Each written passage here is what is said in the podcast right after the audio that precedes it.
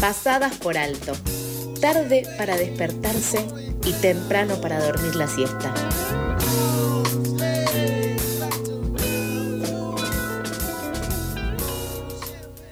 El consumo de sustancias alucinógenas, además de ser perjudicial para la salud, es de carácter ilegal.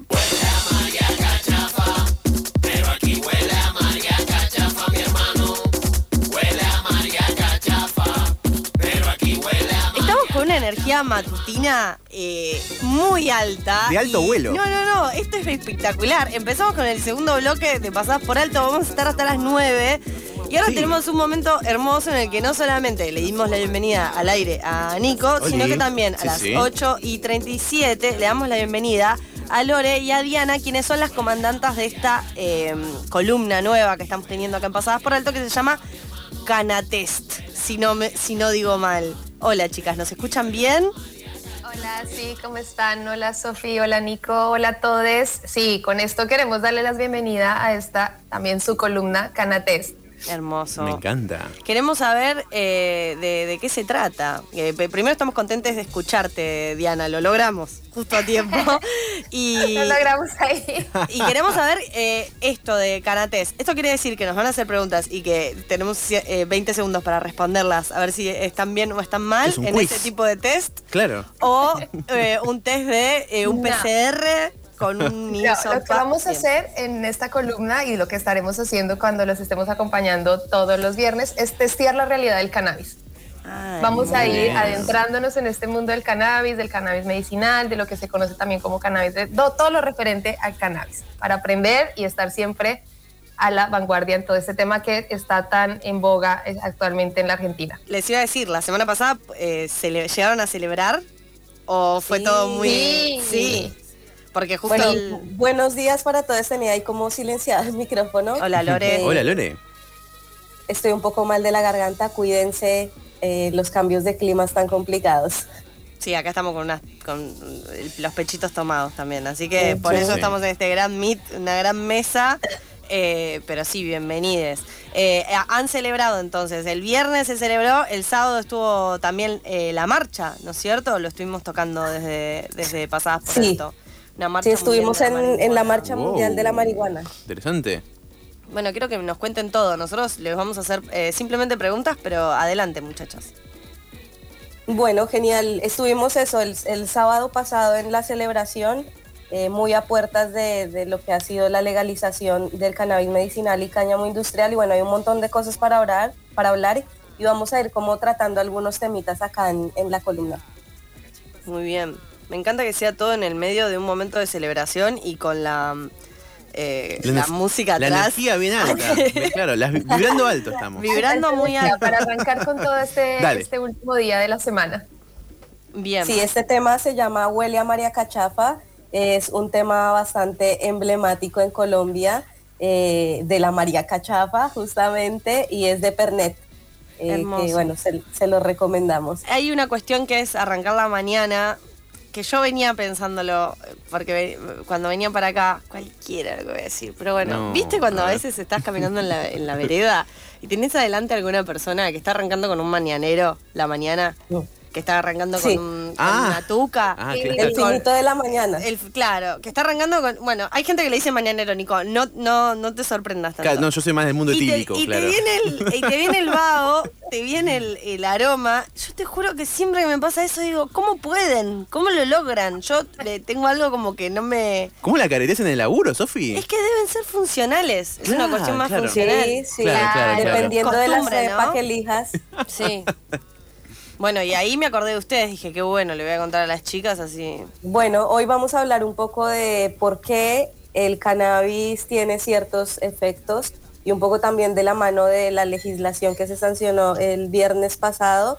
Y vamos a hablar, bueno, por qué necesitamos controles o por qué necesitamos tener legislaciones acerca del cannabis, qué es lo que hace que el cannabis necesite una legislación. Claro, sí, teniendo en cuenta que el cannabis, el aceite de cannabis medicinal y el cannabis en general, tiene una injerencia directa con nuestro organismo. Entonces, al consumirlo, algo tiene una reacción directa y al tener una reacción directa, quiere decir que actúa como un fármaco, ¿sí? Porque reacciona con nuestro organismo. Entonces, si, si funciona como un fármaco, debería tener una regulación como si fuera un producto farmacéutico. En Colombia, por ejemplo, la legislación, ya directamente el título de la ley te dice ley sobre, eh, sobre cannabis grado farmacéutico. Ahora, en Uruguay ocurre lo mismo, pero bueno, no, no, no es el mismo panorama en toda la región. Acá en Argentina, por ejemplo, el cannabis es considerado dentro de la ley como un producto, como un fito preparado, ¿sí? un producto fitoterapéutico. Entonces tiene como otras formas de controlarse. Por ahí eh, estaría bueno también eh, saber qué es un producto fitoterapéutico. Eso Lore. quería preguntarte Claro. sobre el prefijo fito. ¿De qué va? Claro. Bueno, fito, Fito de- viene de plantas. eh, terapéutico es porque tiene un efecto terapéutico comprobado o por casuística, o sea, por lo que la gente va haciendo, va practicando en sus casas. Eh, Ujú, y hay una diferencia con lo farmacológico porque lo fitoterapéutico por ahí tiene sí unos controles para la preparación, pero no son tan rigurosos como cuando hablamos de un producto que tiene una injerencia directa, como decía Diana, sobre Claro. un sistema del, del cuerpo humano, que en este caso estamos hablando del sistema endocannabinoide. Muy bien, muy bien. Bueno, mu- muy, buena la aclaración. Ya, ya nos fuimos metiendo con términos, vamos a ir adentrándonos con terminologías. Me encanta con- endocannabinoide. Es una muy buena palabra para una contraseña. Endocannabinoide 1. Endo- eh, Endofitocannabinoide. Endofitocannabinoide. No sé si es real igual eso. Es un parece que estás inventando. Es un neologismo, por ah, supuesto. bien, bien, bien. Es un neologismo. Sí, sí. Bueno, pero entonces ahí surge esta duda, claro, cuando empezamos a adentrarnos en el mundo del cannabis eh, y, y ya nos vamos más allá de lo que, es- lo que está más en, en, en boga o de lo que hablamos todos los días, por ejemplo. Pero bueno, entonces, ¿qué es ese sistema endocannabinoide? ¿Qué es esa palabra tan extraña y a qué se refiere? Lore, si nos quieres contar un poco.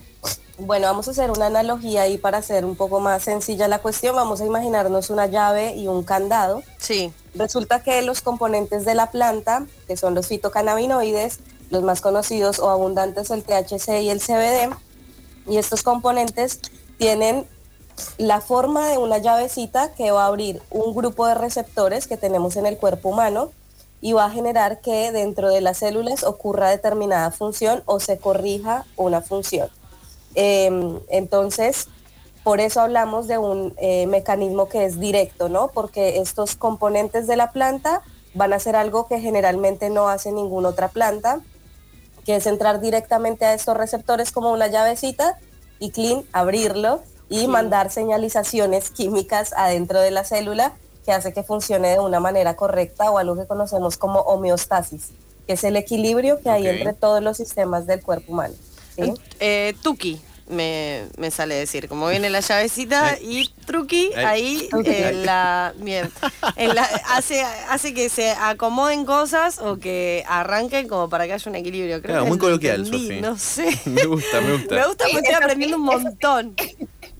Bueno, sí, es así. Y además, bueno, ahora pensemos que generalmente estos receptores actúan con em, químicos que produce nuestro propio cuerpo. Las investigaciones nos fueron llevando Bien. a través de los descubrimientos que se hicieron con la planta a observar que nosotros en el cuerpo humano producimos cannabinoides. Y ese es uno de los motivos por los cuales los componentes de la planta funcionan también. Nosotros tenemos endocannabinoides, que son la anandamida y el Mirá. 2AG o 2-araquidonilglicerol, para que lo tengan ahí y lo anoten. Eh, Otras contraseñas. otra contraseña. Nu- Nuevas keywords, pero pará, Lore, eh, ya me pongo acá en, en rol de, de- de intermediario con el oyente. ¿Vos me estás queriendo decir que el, que, que el cuerpo humano es capaz... También, Claro, produce. También Claro, produce porque si no, si no falopita. pensás No, que, no, que los, no, no que digamos los- eso. los cannabinoides de la planta Sí. tienen un, eh, era, co- si no era como que nuestro cuerpo estaba esperando a la planta para poder Ah, recibir acción, claro. pero no, no es así. Muy nuestro bueno. cuerpo genera unas sustancias que son muy, muy, muy similares a, las, a los cannabinoides, al. THC, al CBD. Como un enchufe. Claro, Como- tal cual. Entonces es como hacer de cuenta que tenemos Claro. un adaptador de estos eh, universal. Bien. Entonces los fitocannabinoides vendrían siendo ese adaptador universal que se conectan así a todos los receptores. Ay, quiero uno. Y el endocannabinoide es lo que uno ya mismo genera. Muy bien. Bien. Y todo esto también depende de. Uy, esto me voy a meter. Del componente que tenga el aceite o el porro que te fumes. Exactamente, entonces, si nosotros, por ejemplo, ya, ya, ya así de este, de este camino por donde vamos, Sí. Sí. si los componentes que tiene el aceite o que tiene la, la flor como tal, porque también si la consumimos vaporizada va a tener un efecto o en un comestible o en un aceite o de la manera que lo consumamos, en la vía de administración, va a tener un efecto con nuestro organismo porque ya sabemos que tenemos receptores directamente para esta planta, que no ocurre con todas las plantas. Esta planta es particular, es la única a la que, con la que ocurre eso. Pensemos que tenemos millones de especies de plantas en la, que nos acompañan y nos rodean y el cannabis es una planta que funciona directamente. Entonces, Increíble. si esto ocurre, volvemos otra vez al principio lo que habíamos dicho, tiene una relación directa con nuestro organismo y por ende requiere controles, mm, controles y que, y que la legislación acompañe este tipo de medicamento, porque es un medicamento y tenemos que empezar a reconocerlo como tal, como un medicamento.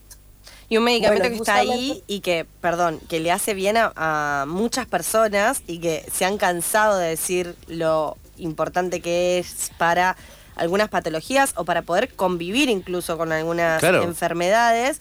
Eh, y en ese sentido también es como la importancia de haber logrado eh, esta ley por la cual eh, se celebra, no solamente porque la industria canábica va a generar un montón de puestos de trabajo, que eso siempre es eh, algo a celebrar, sino también porque se avanza en el camino del cannabis medicinal que eso a un montón de personas eh, le, hace bien. Incluso también con todo lo que pasó de- del ReproCan, que ya es algo que está funcionando eh, y demás, con eh, sus pros, con sus contras, pero digo, siguen siendo herramientas que se van acumulando en un reconocimiento también de esta cuestión tan mística, ya diría, que sucede entre el cannabis y el ser humano con una recepción Claro. única. Me parece Claro. espectacular, eso no lo Es sabía. maravilloso. Un contacto del cuerpo con la naturaleza, en definitiva, es lo que nos están diciendo que sucede, Diana. Un, un puente cual. directo. Claro. Sí, nosotros estamos eh, diseñados de tal manera que la planta puede ayudar a que nosotros, específicamente la cannabis, a que nosotros regulemos esas funciones. Y hay, hoy por hoy conocemos algo que se llama deficiencia clínica del sistema endocannabinoide, donde ya sabemos que estos desbalances pueden ser el origen de algunas patologías y ya estamos hablando de Ah, mira. enfermedades como la endometriosis, la fibromialgia y las migrañas, eso lo charlaremos en, la, en otro programa, pero Claro. ahí ya tenemos un origen. Claro, claro. Un gran titular igual estás dando, porque esas son enfermedades que duelen muchísimo. Claro, dolores y no corporales. permiten que te anulan por Exactamente. completo. te inhabilitan, te Inhabilitan. inhabilitan y que si van al médico, eh, yo siendo ex paciente de migraña, porque con el aceite he logrado encontrar un alivio grandísimo, pero nada, es ir al Claro. médico infinidad de veces y que te digan lo mismo. Y- Evalúa qué te ocurre mientras tienes la migraña para que dejes de hacer eso y así posiblemente se te vaya la migraña. Y las personas, la única eh, solución. las personas uteroportantes que tienen menstruaciones y que quizás sufren endometriosis tienen años o muchas veces de enfrentarse, estar con médicos que les digan, no, bueno, pero cuando menstruas re te duele porque ese, ay, porque ser mujer, porque la manzana que le roba a Eva, La a piel de la mujer, claro. Eso es lo que hace que ahora te duela la menstruación. No que tenés el útero dado La vuelta. Claro. No, para nada. No tiene nada que ver con eso. No, no, no. Me parece muy interesante eso. Quiero pedirles que si que, que ya nos queda poquito tiempo eh, compartido. Nosotros claramente podríamos estar hablando 45 minutos más. La seguimos después, de Que hecho. nos eh, cierren un poco lo que nos vinieron Sí. a contar hoy y ya quedó el titular para la próxima, eh, lo de la migraña, la frima, frim- bueno, no lo voy a poder decir. Bueno, no lo voy a poder decir, y la endometriosis para las próximas eh, columnas. Genial, vamos a hablar la próxima un poco de eso, pero justamente para tratar este tipo de patologías es importante que quienes acompañamos terapéuticamente a los pacientes podamos tener una noción de qué es lo que viene en ese producto.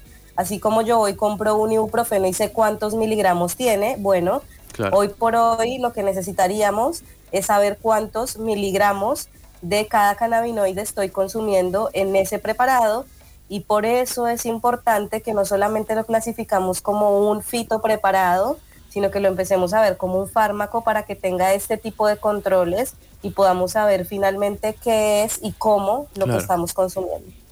Espectacular. Realmente aprendí un montón y quedé remanija para el viernes que viene eh, volverlas a escuchar. Lore, Diana, muchas gracias por compartir este rato con nosotros en Pasadas por Alto y por traer este Cana Test, este test de cómo anda la situación canábica en este caso eh, en Argentina, pero seguramente hablaremos eh, de, en el todo, mundo. de todo, de todo el mundo.